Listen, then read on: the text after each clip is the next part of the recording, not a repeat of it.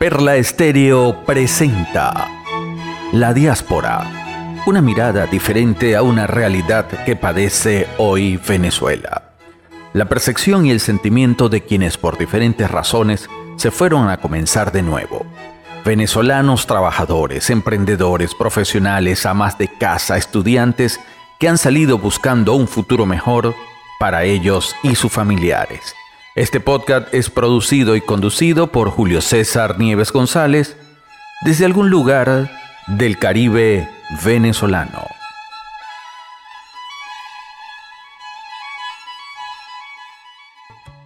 Este episodio es presentado por My Food Bar, catering especializado en la reinterpretación de la cocina venezolana y española, y Candela Restaurant un lugar mágico para conectarse con los sabores de Latinoamérica. ¿Qué tal? ¿Cómo están? Bienvenidos a este nuevo episodio.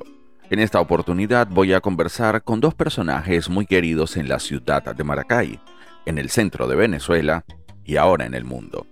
Uno es locutor y voiceover con 29 años de carrera ininterrumpida ha conducido y dirigido diferentes programas de radio, televisión y web show en el área del entretenimiento. Es licenciado en Comunicación Social y también egresado de la Escuela de Teología Católica San Justino. Es escritor de guiones humorísticos y de artículos para revistas especializadas. Durante más de 20 años ha producido eventos de comedia y obras de teatro. Es actor comediante en distintas obras de teatro en Latinoamérica y Estados Unidos. Es comediante de stand-up comedy, especialidad que practica desde hace 15 años. Es productor y conductor del show El Basilón Internacional para Venezuela y el mundo a través de varios medios digitales.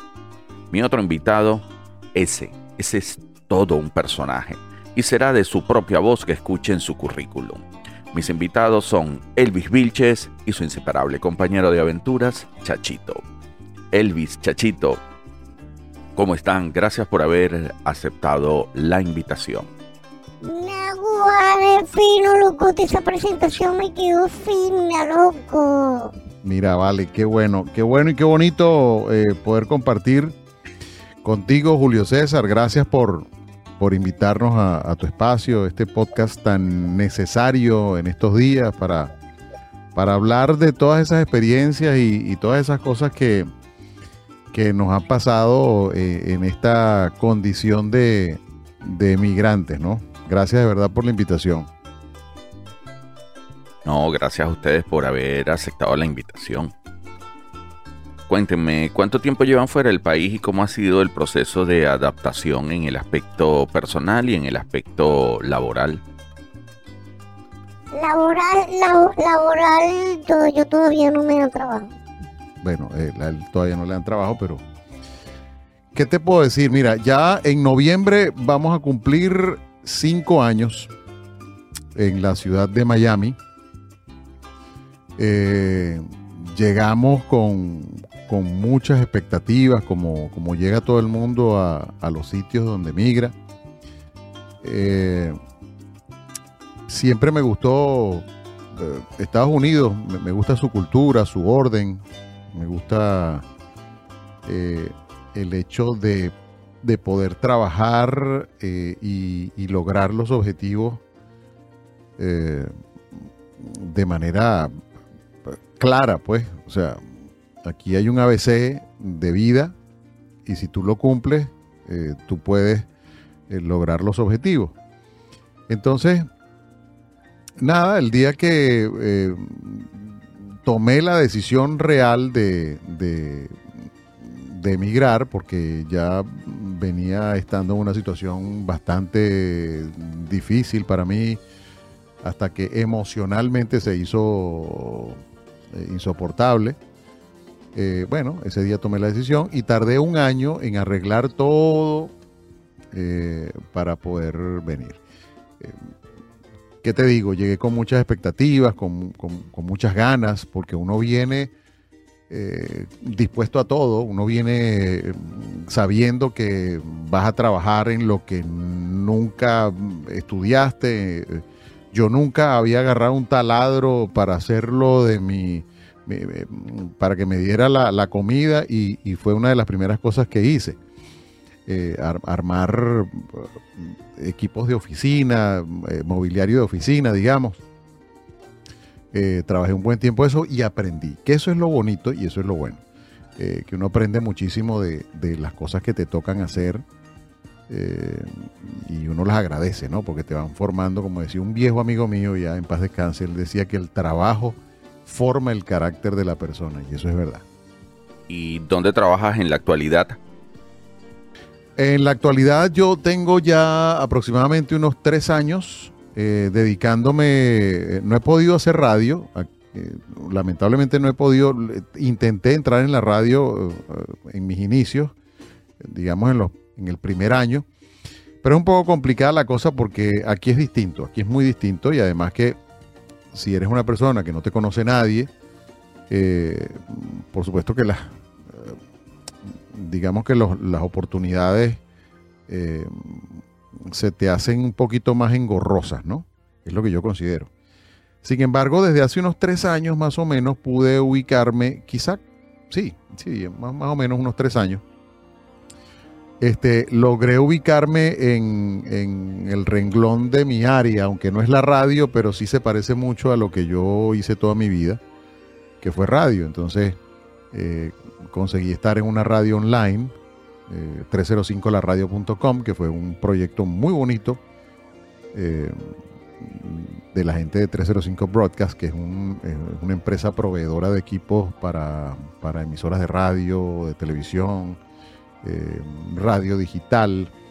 Y entonces ellos eh, apostaron por ese proyecto y Carlos Alberto Márquez, bueno, lo llamaron para, encargarse, digamos, llevar adelante ese proyecto. Entonces Carlos me llamó a mí y ahí comenzamos a, hacer radio online.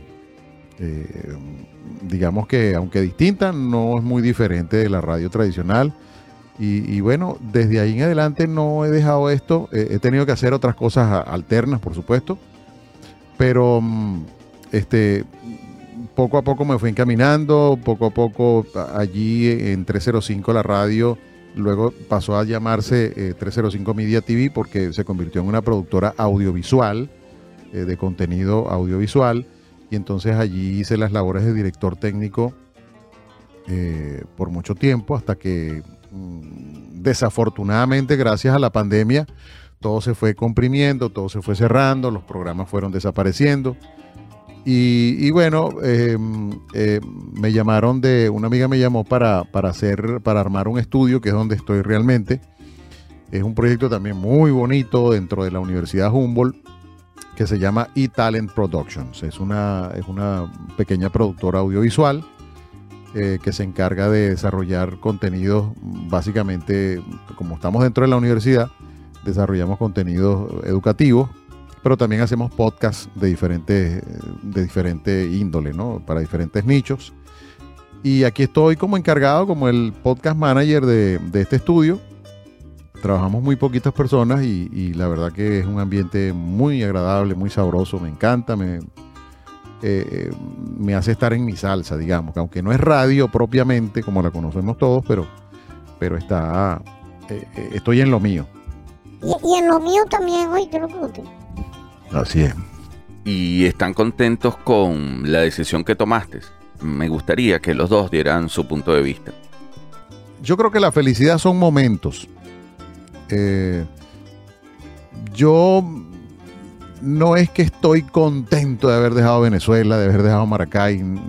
Si me preguntas, ¿estás contento de haberte ido? No, realmente no. Eh, sí eh,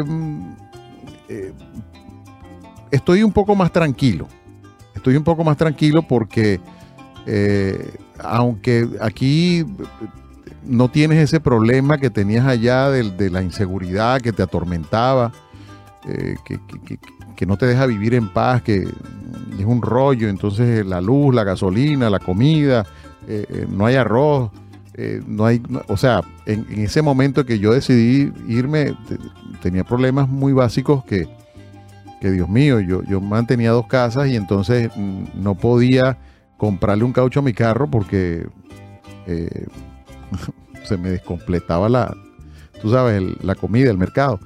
Y yo decía, pero Dios mío, esto, esto, yo tengo que darle una solución a esto. Yo no, yo no, yo no me, no acepto vivir así, no me acostumbro a esto, no, no puedo. Y ahí fue cuando eh, fue una de las cosas que me, me, hizo venir aquí. Aquí uno tiene otro tipo de problema. Aquí uno tiene la familia lejos. Yo, por ejemplo, en el caso de mi mamá, eh, que está en Venezuela, mm, mi hermano que está en Maracaibo, este, eh, cuánto no quisiera yo estar con ellos y, hablar con ellos como hablaba antes. Ahora uno se tiene que ver por una videollamada o por una llamada telefónica. Eh, es, un poco eh, difícil y eso no me pone contento, la verdad. Aunque tengas cierta estabilidad eh, en, fuera de Venezuela, hay, otra, hay otra parte que está como ahí, como vacía, que no la cubre nadie, ¿no? A, mí, yo, mira, lo que yo más extraño son los amiguitos míos del colegio. Ahora yo sí los extraño, loco. Pero, y, extrañamos, extraño eso también. Mi ambiente de trabajo, mis amigos, eh, grandes amigos míos están todavía en, Venezuela y los extraño, pero horrores. Mi entorno, el, público oyente del vacilón, por ejemplo, lo, extraño terriblemente.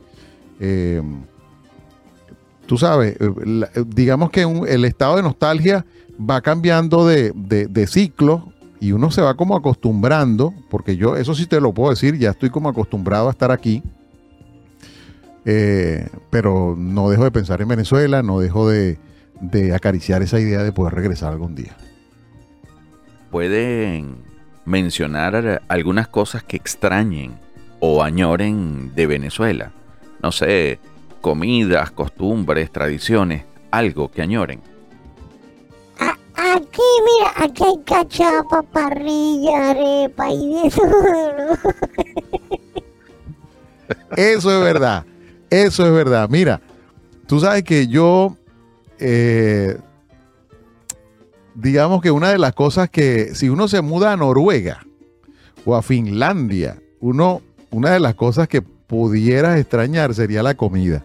Pero estamos en Miami donde esto es impresionante. Aquí, o sea, eh, cosas como que cosas como que tú dices que nunca ibas a conseguir aquí un golfeado, por ejemplo. Hay quienes, hay, hay, hay quienes preparan golfeados riquísimos con el, tú sabes, con el melado arriba y el queso de mano igualito. Eh, eh, el pan dulce, así, de la semita, por ejemplo cachapa, parrilla, arepa, eh, o sea, todo, todo, patacones, o sea, todo cuanto, mandocas, pastelitos, empanadas, todo cuanto quieras comer de Venezuela, aquí en Miami lo puedes hacer, porque aquí hay tanto venezolano, este, bueno, que ha emprendido y, la gastronomía sin duda es un muy buen negocio aquí. Este, entonces, digamos que por la comida no es. Eh, este, mm, e, extraño mucho las playas, por ejemplo. Yo extraño mucho mi, Cata, mi bahía de Cata, Catica, por ejemplo, que es mi, lugar favorito en el mundo, Catica. Yo lo extraño horrores, porque aquí eh, Miami es la ciudad del sol, eso está rodeado de, agua eh, y esto es costa por todos lados. Tenemos costa este y costa oeste. Entonces, eh, hay, mucho mar y las playas, ciertamente, hay, unas que son muy bonitas, y, pero, pero no es igual. Yo diría que hay una, hay una ciudad al norte, de, en, el, en la parte, eh, digamos, noroeste del estado de la Florida, que se llama Naples. Yo he conseguido allí las playas más parecidas a las de Venezuela. Es una costa, eh, da hacia el Golfo de México. Y y son unas playas lindísimas. Yo diría que de, toda Florida hasta el momento, lo que yo he conocido, eh, son las playas que más me gustan, las de Naples, porque son las que se parecen a, mis playas de Venezuela, por ejemplo. Entonces, eh, digamos que añoro de Venezuela, mis amigos, mi familia, mi trabajo, mis oyentes, mi, no sé, el aire, las playas, pero la comida, este, eso está cubierto ya. Aquí hay, aquí hay de, mira, cocosete. Mira, cocosete, sushi, samba. Eh, Toronto, aquí hay de todo. Aquí hay de todo, aquí hay de todo. Desde tu experiencia, ¿qué recomendarías a quienes han dado el paso de emigrar o lo piensan dar? Desde tu experiencia, ¿qué, crees que deberían hacer? ¿Cuál debería ser la actitud, el plan? Desde tu experiencia. Mira, yo creo que toda persona que vaya a emigrar, eh, primero que piense, eh, va a llegar a un sitio donde no lo conocen, va a llegar a un sitio nuevo. mm, lo primero que tiene que hacer es ir de manera muy sencilla, de manera muy humilde, con mucha humildad eh, y con todas las ganas de aprender, porque a eso se va, a aprender seguramente eh, lo que pasa es que uno va a vivir momentos muy duros a veces, muy, muy duros a veces, que nunca te los imaginaste. Muy posiblemente, dependiendo de la cantidad de dinero que te lleve. pues, Te, te lleva y te llevas dinero para comprarte una casa y para, para mm, meter tus hijos en colegios privados y bueno, ya sería otra historia. Pero si tú vas a ganarte el pan del día, tienes que ir con una actitud de humildad y, y- y con mucho eh, con mucho cuidado, vigilando muy bien cada paso que das, eh, vigilando cada persona que conoces.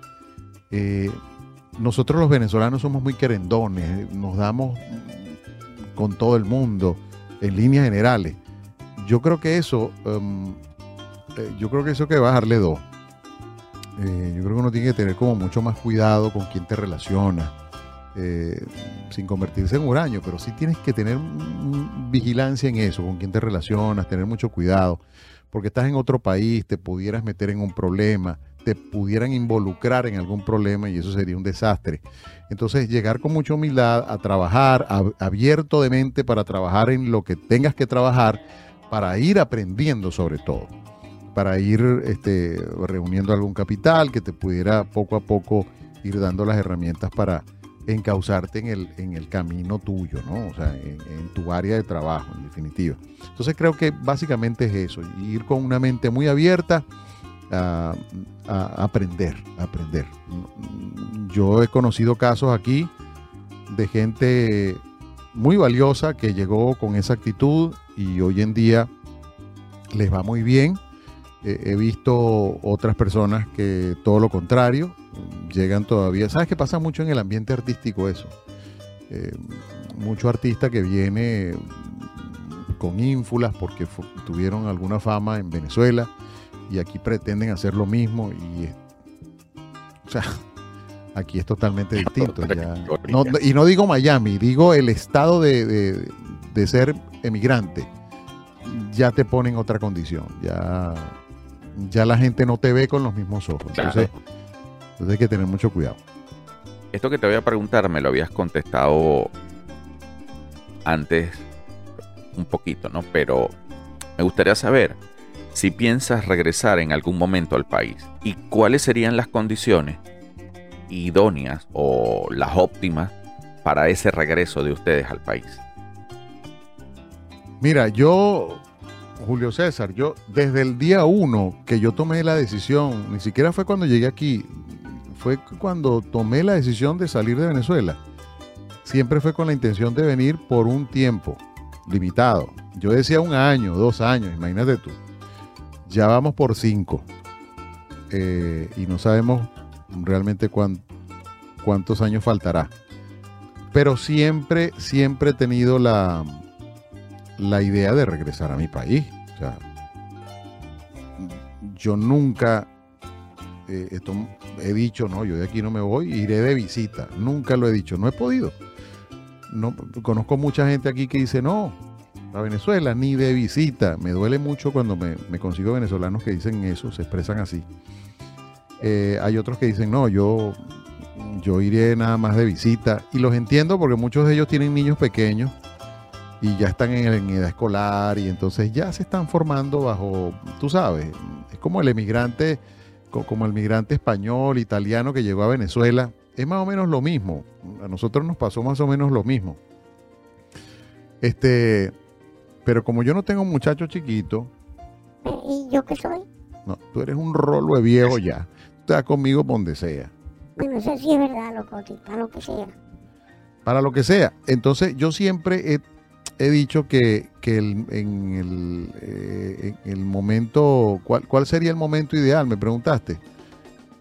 Eh, a mí me encantaría cuando terminara la pesadilla.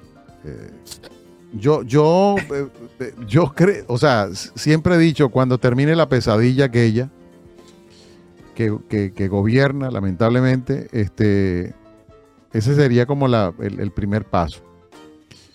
Eh, porque es que con esta gente yo considero que no hay, no hay posibilidad de avance, no hay posibilidad de nada. O sea, eh, entonces, creo que ese sería el primer paso para poder anotarme en esa. Tú sabes que me encantaría llegar y, comenzar a re- retomar mi trabajo de, comunicador y, y poder meterme en ese grupo que yo creo que va a ser bastante grande de constructores de la nueva Venezuela. Yo, yo siempre lo he dicho, quiero que Dios me dé vida y salud para poder regresar y ser un um, ente, otra hormiga más en ese proceso de reconstrucción que Venezuela tanto requiere y que se la vamos a tener que dar.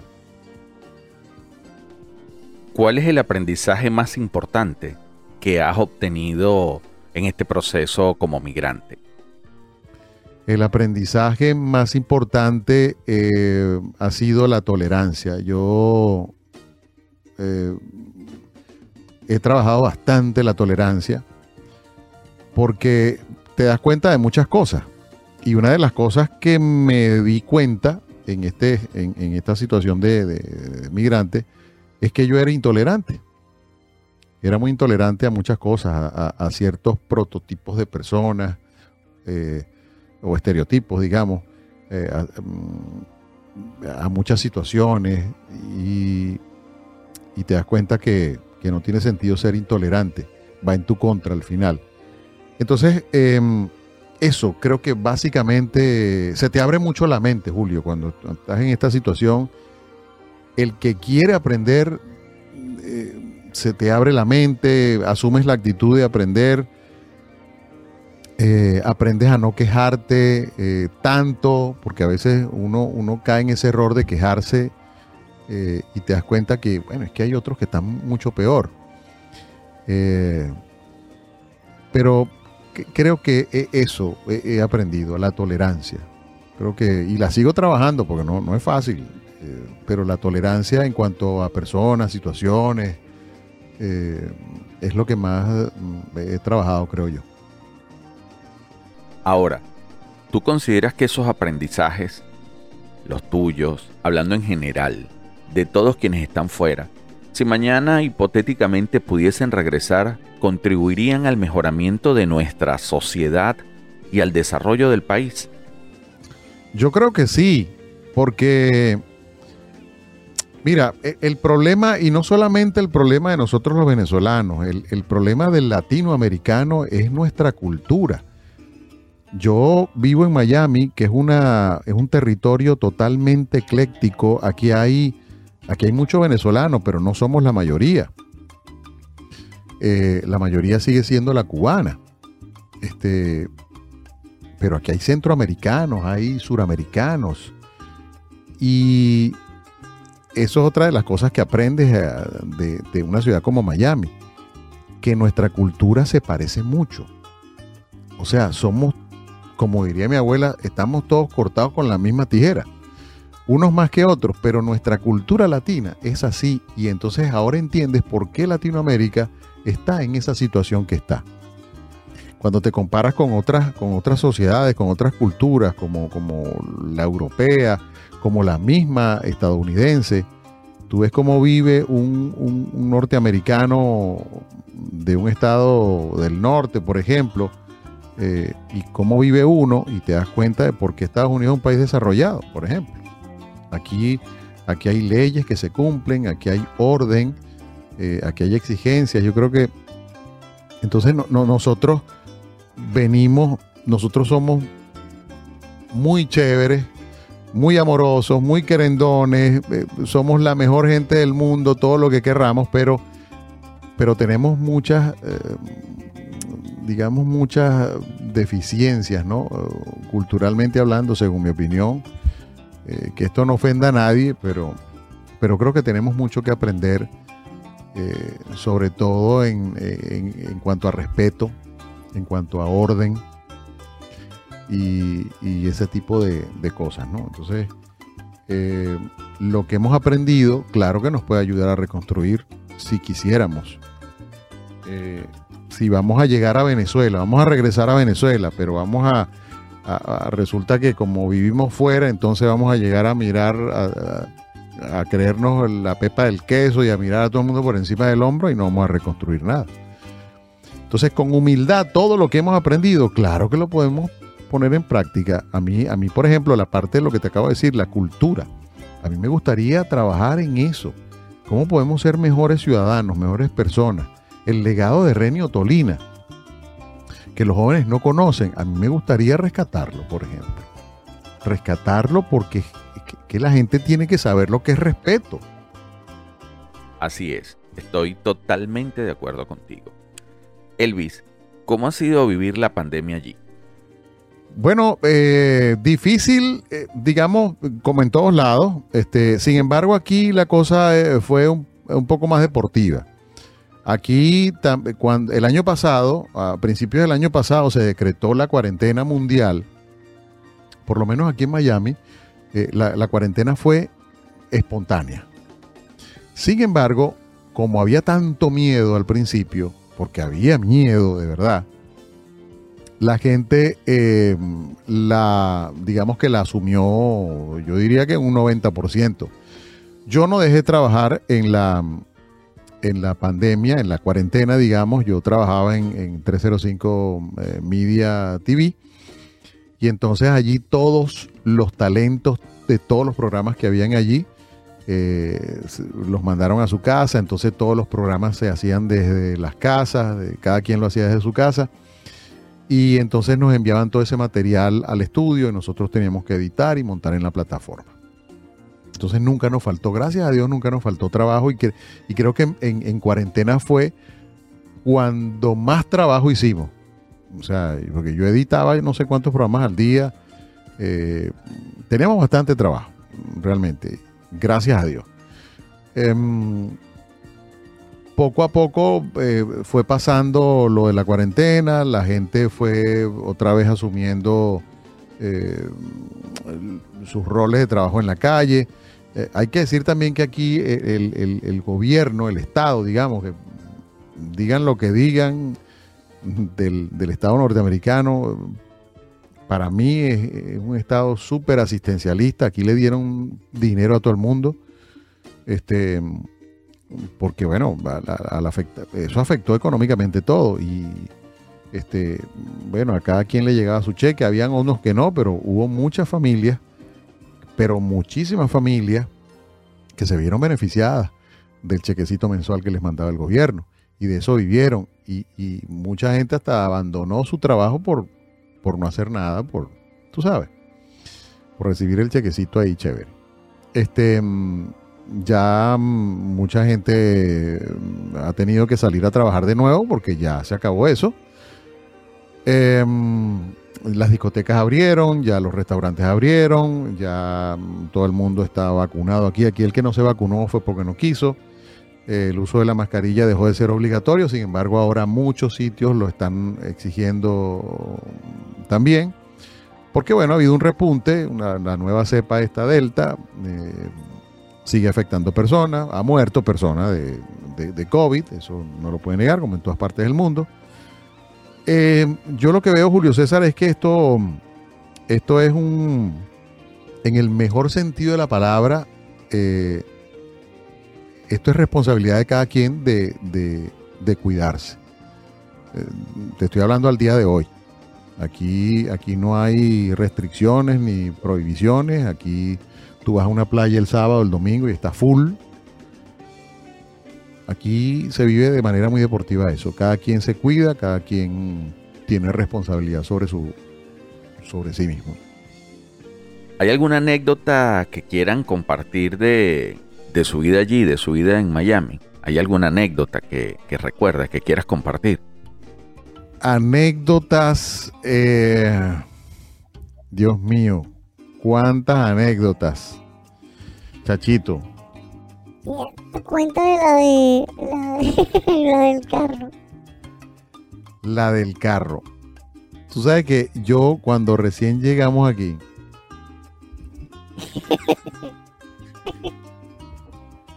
cuando recién llegamos aquí, eh, un gran amigo mío de Maracay se enteró que yo estaba aquí y me llamó enseguida. Y me dijo, vente para la oficina y tal. Él tiene una, eh, eh, tiene una pequeña venta de autos usados. Y, y me dice, bueno, nada, andas a pie y tal. Y yo, sí, ando a pie. mm, Llegué hace poco y tal. Entonces me prestó un carro.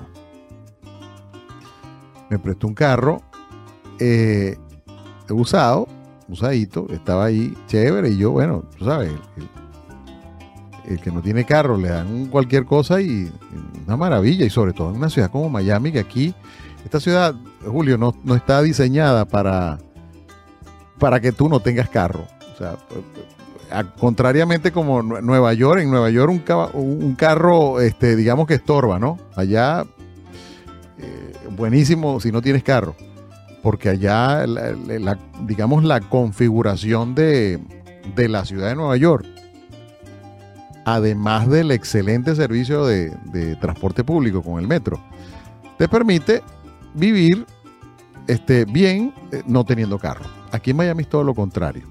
Aquí el, el- el transporte público que funciona muy bien, sí, eh, creo que no, no cubre todas las, las expectativas, ¿no? Porque Miami es una ciudad muy... Me estoy yendo para este lado, pero bueno, quisiera como graficarte un poquito. Miami es una ciudad, eh, y no Miami, Florida, eh, es como decir la Gran Caracas, que, que tiene Miranda y tiene, y, tiene, y tiene Caracas propiamente, el municipio Libertador. Aquí Miami, uno dice Miami, pero entonces eh, vives en Weston y eso es otra ciudad. O Miramar, o Pembroke Pines, o Hollywood, o, Kendall. Entonces son muchas ciudades. El Doral inclusive, el Doral pertenece al condado de Miami-Dade, pero no es Miami. Es el Doral, la ciudad del Doral, tiene su propia alcaldía. Eh, entonces necesitas tener carro, porque de repente vives en el Doral, pero trabajas en, eh, arriba en Hollywood, ¿no? Entonces, necesariamente hay que tener carro aquí. Él me presta mi, él me presta el carro Ok. y este, bueno, chévere, yo feliz con mi carrito. Era un PT Cruiser eh, de la Chrysler. Este mm, carro Ese carro se parecía al, al, carro de la familia Monster. Bueno, más o menos. Más o menos. O sea, tenía la, la parte de atrás de ese carro, es como la, la- la- es como la, la máscara de Darth Vader. Así es. Así es. Este. Y bueno, chévere. Yo estuve con mi carrito para arriba y para abajo, para arriba y para abajo. Pero como a los seis meses, el carro empezó a echar vaina. El carro recalentaba hasta apagado, hermano. Tuvimos que empujarlo varias veces. Mire, ese carro nos dejaba botado todos los días. Ese carro se convirtió en un dolor de cabeza horrible. Yo decía, no puede ser. Ese carro se recalentaba. Este, yo en la maleta del carro, bueno, ese carro no tiene maleta, pero tiene un espacio allá atrás. Vivía lleno de potes de refrigerante. Le vivíamos echando refrigerante ese carro todo el tiempo. Este, eh, un día se me ocurrió cambiarle las bujías, se las cambié yo mismo, por cierto, porque aquí eh, tú sabes hay que ahorrar mecánico. Se las cambié yo mismo y pana, eh, las bujías nuevas mandaba más y, entonces, bueno, aquello fue peor el remedio que la enfermedad.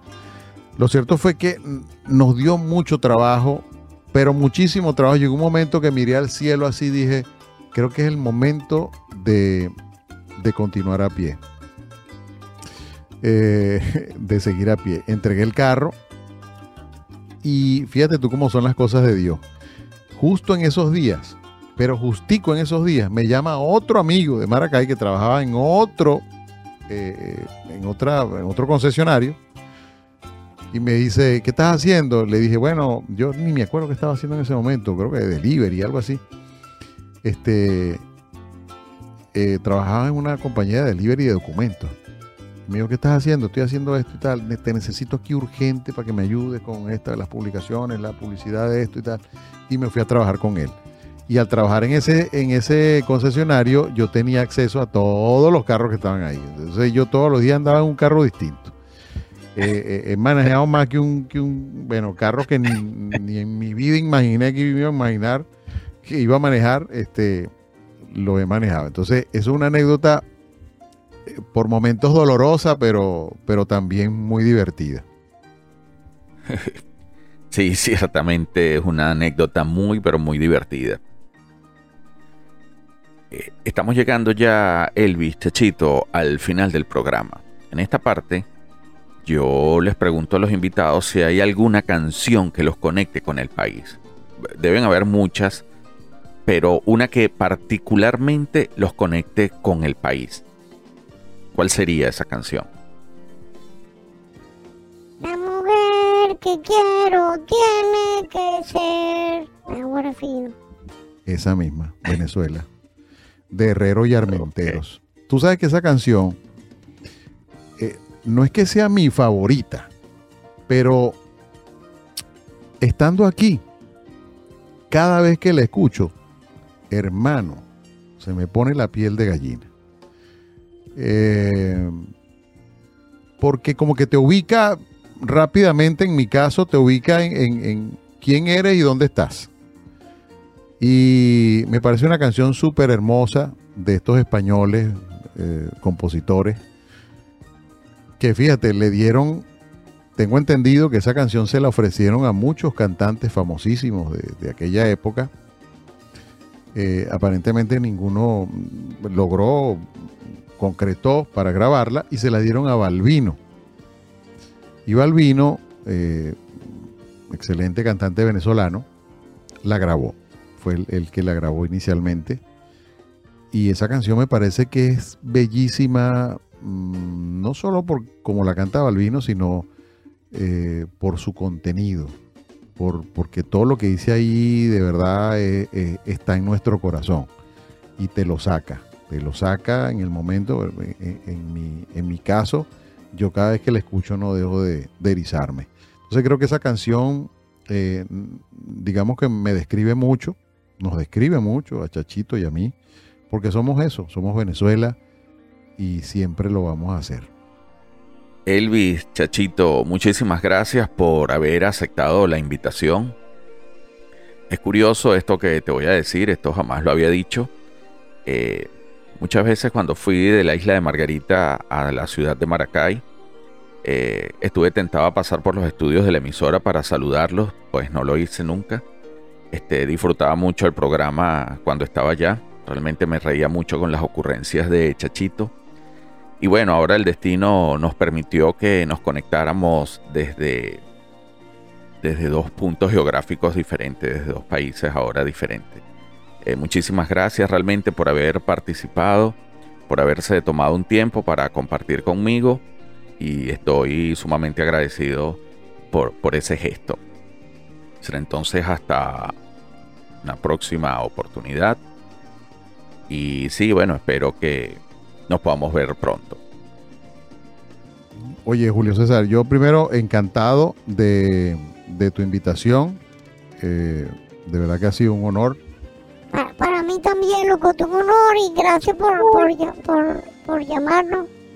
Este, estamos muy contentos y esperamos vernos pronto allá en Venezuela para, para seguir con la guachafa del vacilón. Así es.